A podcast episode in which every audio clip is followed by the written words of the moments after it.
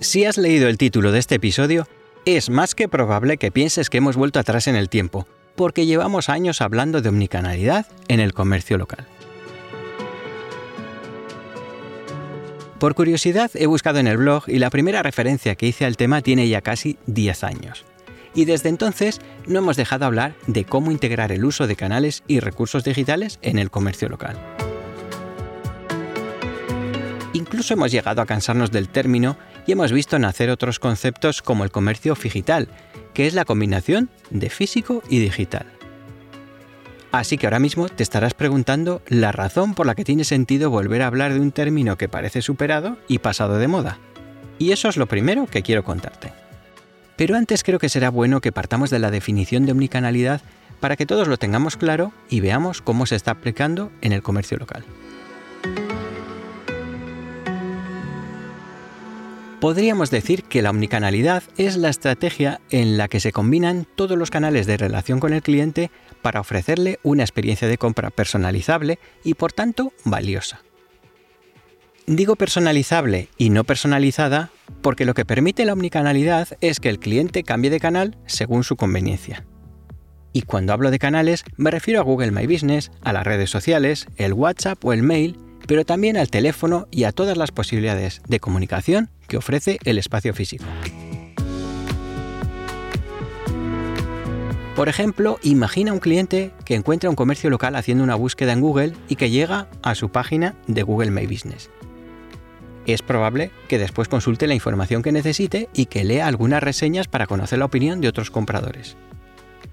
A partir de este punto puede pasar a la web del comercio o a cualquiera de las redes sociales para comprobar si es factible que tenga lo que busca y si las instalaciones y la experiencia de compra son como espera. Incluso puede llamar por teléfono para preguntar por algún producto en concreto. Luego, cuando visite la tienda física, puede conocer más productos y servicios a través de la cartelería que encuentre. Y también puede suscribirse al newsletter de comercio o a la lista del WhatsApp para conocer nuevos productos, ofertas y actividades. Así que después de finalizar la compra, recibirá mensajes por los canales que haya escogido y puede que se haya animado a seguir alguno de los perfiles sociales. Como ves, hemos completado un proceso de compra en el que el cliente ha estado continuamente pasando de un canal a otro según su conveniencia. Por eso hablaba de una experiencia de compra personalizable.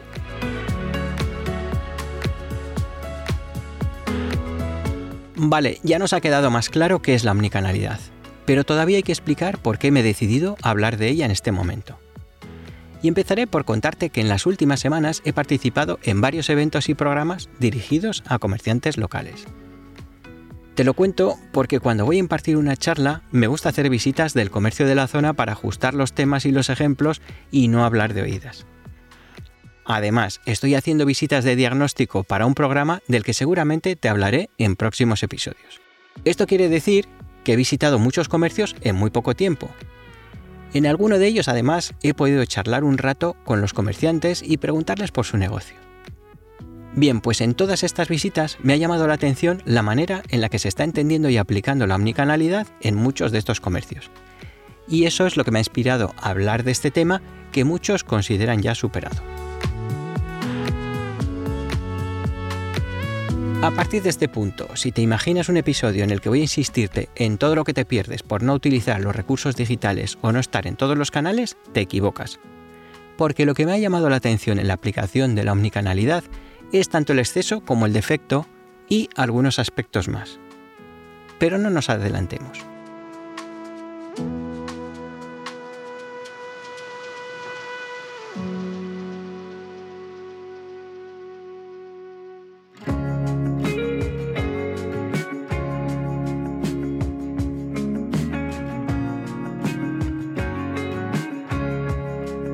Estás escuchando Actualiza Retail, el podcast para impulsar la actualización del comercio local, reactivar la economía de las áreas comerciales urbanas y crear ciudades más humanas. Soy Celestino Martínez, director de la consultora Actualiza Retail, y me gustaría darte la bienvenida al episodio 65 en el que hablamos de la omnicanalidad en el comercio local, qué es y cómo hacer mejor uso de ella para mejorar nuestro negocio, la conexión con el cliente y por supuesto las ventas.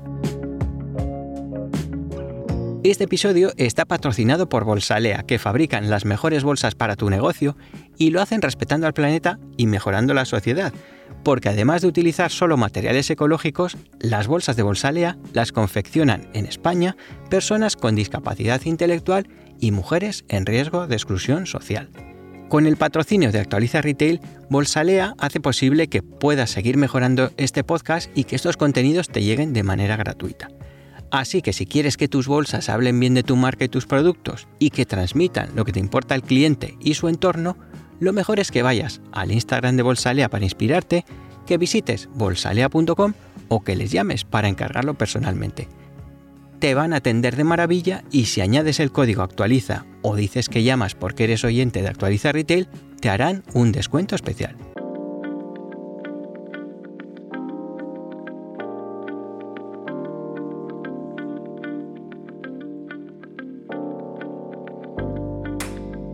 La omnicanalidad es un concepto sobre el que se ha escrito mucho en los últimos años y la intención de este episodio no es la de profundizar en él. Al contrario, la idea es compartir algunos aspectos de la aplicación de la omnicanalidad que he observado en las visitas que he hecho recientemente. Lo curioso además de estas visitas a comercios locales es que muchos de estos aspectos me han llamado la atención tanto por exceso como por defecto. Y creo que ese es un buen punto para empezar a detallar los aspectos mejorables que he visto y también para incluir claves de mejora. Quizás el aspecto que he encontrado más a menudo es la falta de conexión del espacio físico con el resto de los canales en los que está presente el negocio. Por ejemplo, no hay referencias a la web o a las redes sociales en la cartelería de la tienda, o no se muestra que hay una lista de WhatsApp o un newsletter al que el cliente se puede suscribir para recibir información, ofertas y otras ventajas.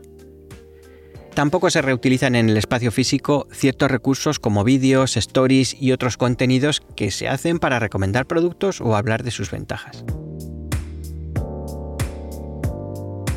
Todos estos canales y recursos pueden abrir un gran abanico de oportunidades para que el comprador elija la manera en la que se informa, esto, como decía en el episodio 64, hace posible que la tienda sea el primer vendedor, descarga de presión a los vendedores y evita esperas improductivas al cliente.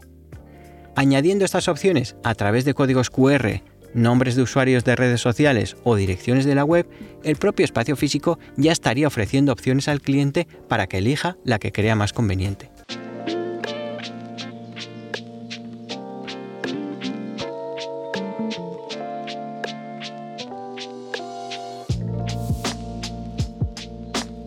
Otro aspecto mejorable que he encontrado en muchos negocios es el de la falta de estrategia.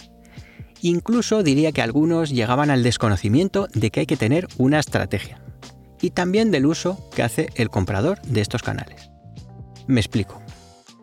Por ejemplo, nos encontramos con comerciantes que no muestran en el espacio físico ciertos servicios que ofrecen. Y cuando les preguntamos cómo pensaban informar al cliente, respondían que ya lo hacían en Instagram, como si todos los compradores estuvieran en su perfil antes de comprar o visitar la tienda. Así que en este caso, lo que hace falta en primer lugar es entender el concepto del proceso de compra que ya explicamos en el episodio 58. Esto supone asumir que el proceso de compra transcurre en unas fases determinadas y también que en algunas de ellas el cliente puede utilizar distintos canales para avanzar que pueden ser las redes sociales o el espacio físico. Pero claro, que pueda utilizar distintos canales no quiere decir que lo haga obligatoriamente. Por ello, la información, los servicios y otros aspectos que sean esenciales del negocio tienen que estar presentes en todos los canales que el cliente pueda recorrer en cada fase del proceso de compra. Ese es el concepto de experiencia de compra personalizable por el cliente. Y sí, puede pasar que haya ciertas explicaciones o detalles sobre cualquier aspecto del negocio que creamos que es mejor desviar a nuestra web o a cualquier otro recurso online. Pero en ese caso, tenemos que indicarlo en el espacio físico por medio de una dirección web, un código QR o cualquier otro recurso.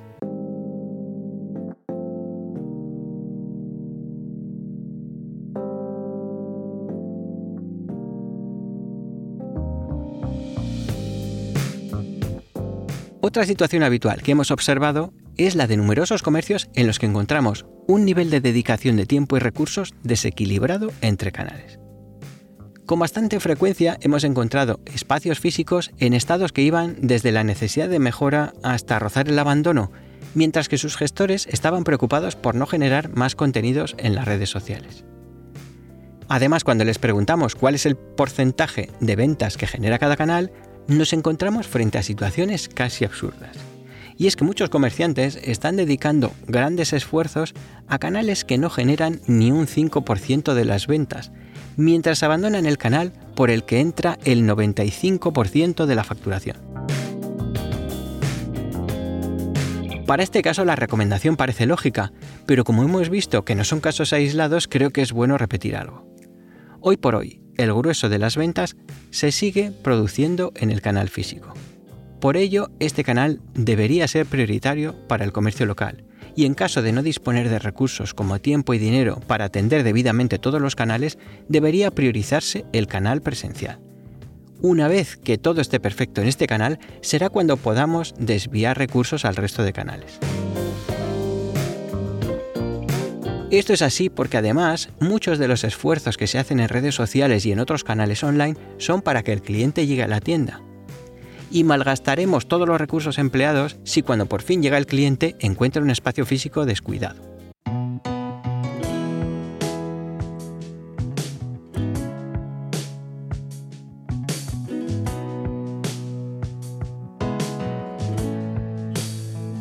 Cuando hablamos de omnicanalidad en el comercio local, hablamos de posibilitar al cliente el tránsito entre canales.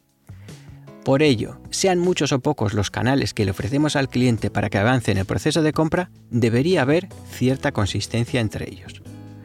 Por ejemplo, el tono y la manera de dirigirse al cliente debería ser parecida en una red social o en la tienda. Y los productos que se muestran y sobre todo cómo se muestran deberían parecerse. Bien, pues a veces encontramos negocios que son mucho más cercanos en una red social que en el espacio físico o que nos parecen dos mundos distintos porque el producto se presenta mucho mejor en las redes sociales que en la tienda. Aunque también hemos visto el caso contrario. Por supuesto, aquí la recomendación tiene que ser la de la consistencia. Podemos estar de acuerdo en que cada canal tiene sus particularidades y hasta sus códigos, pero no debería haber diferencias tan grandes. Si la inconsistencia se da porque el tratamiento del producto en las fotografías en nuestras redes sociales es muy superior al que damos en la tienda, debemos mejorarlo para igualarlo. De la misma manera que debemos mejorar esas partes de la tienda que no queremos mostrar en redes sociales. Y cuando la situación sea la contraria, es mucho más fácil. Cuando un producto está mejor tratado en la tienda que en las fotografías que se comparten en redes sociales, habrá que contar con un buen fotógrafo que nos haga las fotos o que nos diseñe un sistema para que podamos hacerlo nosotros mismos.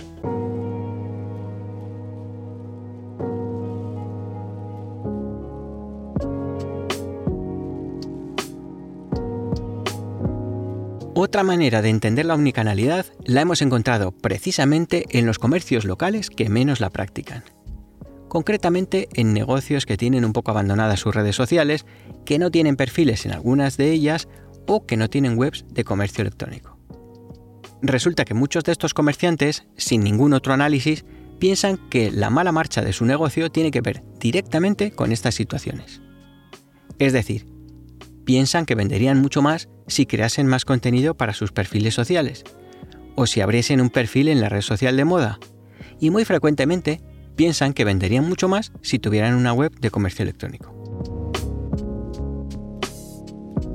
En estos casos, vemos unas expectativas demasiado altas respecto al rendimiento de estos esfuerzos, especialmente en ciertos sectores y tipos de negocio.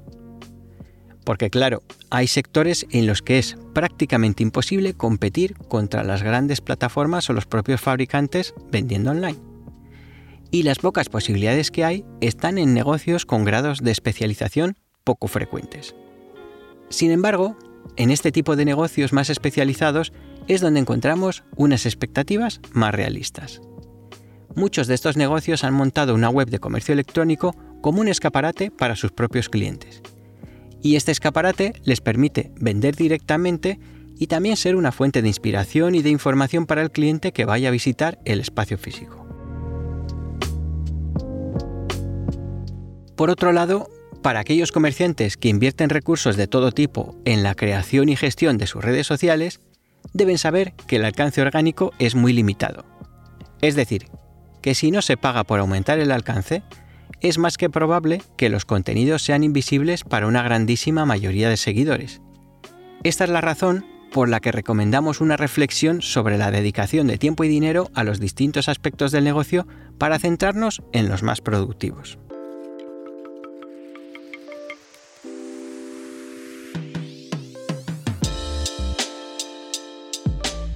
Todos estamos de acuerdo en que muchas de las compras que se hacen en los comercios locales se originan fuera de la tienda. Ya sea a partir de cualquier recurso de Internet o las redes sociales, muchos procesos de compra son del tipo persona busca producto. Esto hace que muchos comerciantes utilicen los canales en los que se relacionan con el cliente para presentar los productos que crean que están más de moda en cada momento. Y es una buena estrategia que debe complementarse con otra que responde a otro tipo de compra porque en el comercio local también podemos iniciar procesos de compra, lo que podría responder al patrón de persona busca satisfacer necesidad. En este caso se utilizan los canales para proponer respuestas a las necesidades de los clientes, y esto nos da oportunidad de acortar el proceso de compra y de vender los productos que propongamos porque en muchas ocasiones, cuando se presentan productos en clave de moda y tendencia, la venta puede escaparse de nuestro negocio por no disponer de un modelo o de una marca en concreto. Como he contado en otras ocasiones, para este tipo de venta lo esencial es la comunicación y el conocimiento del cliente, ya que hay que conectar con una necesidad que tenga éste. Y en este caso será clave el mensaje que conecte con la necesidad y los argumentos de cada producto que estén más alineados con ella. Esto es especialmente importante en el escaparate de la tienda donde el espacio es limitado. Por eso se pueden utilizar recursos como los códigos QR para ampliar la información al cliente. Este mismo recurso puede utilizarse para dar información específica a ciertos perfiles de cliente. Vamos a imaginar que tengo una pastelería en la que vendo ciertos pasteles clásicos combinados con especialidades locales. Un código QR con un mensaje en varios idiomas, por ejemplo, puede ser la manera en la que informe a los turistas extranjeros de que esos pasteles son especialidades locales, contarles la historia y otras peculiaridades.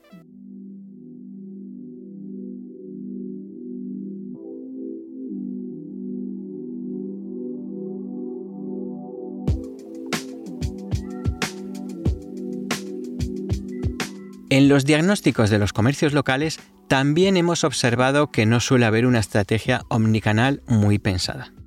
Es decir, que los comerciantes han ido abriendo perfiles sociales y otros recursos sin una estrategia que responda ni a un conocimiento exhaustivo del cliente ni a objetivos claros. En muchos casos parece que se trata más de estar en el sitio que está de moda o de estar donde me han dicho que hay que estar. Así que encontramos negocios haciendo esfuerzos en email marketing sin saber si sus clientes usan habitualmente este canal, o comerciantes haciendo bailecitos en la red social que está de moda entre un público que no son sus clientes y del que desconocen lo suficiente para saber si les van a dar una oportunidad. Eso en el caso de que los bailecitos generen atracción y no rechazo. En fin, que lo razonable es partir de unos objetivos y del conocimiento de los clientes a los que se quiere llegar. Y a partir de este punto hay que seleccionar los canales más adecuados y los que realmente vayamos a atender. También es importante estar seguros de que se va a disponer de los recursos adecuados para mantener esos canales y que las expectativas sobre lo que se va a obtener a través de ellos sean razonables y realistas. Por último, habrá que crear unos indicadores para evaluar el desarrollo de estas acciones y tomar decisiones para ir adaptándose a ese desarrollo y a los nuevos objetivos. Y más que en las modas en la utilización de estos canales, lo importante es conocer a nuestro cliente y estar donde él espera.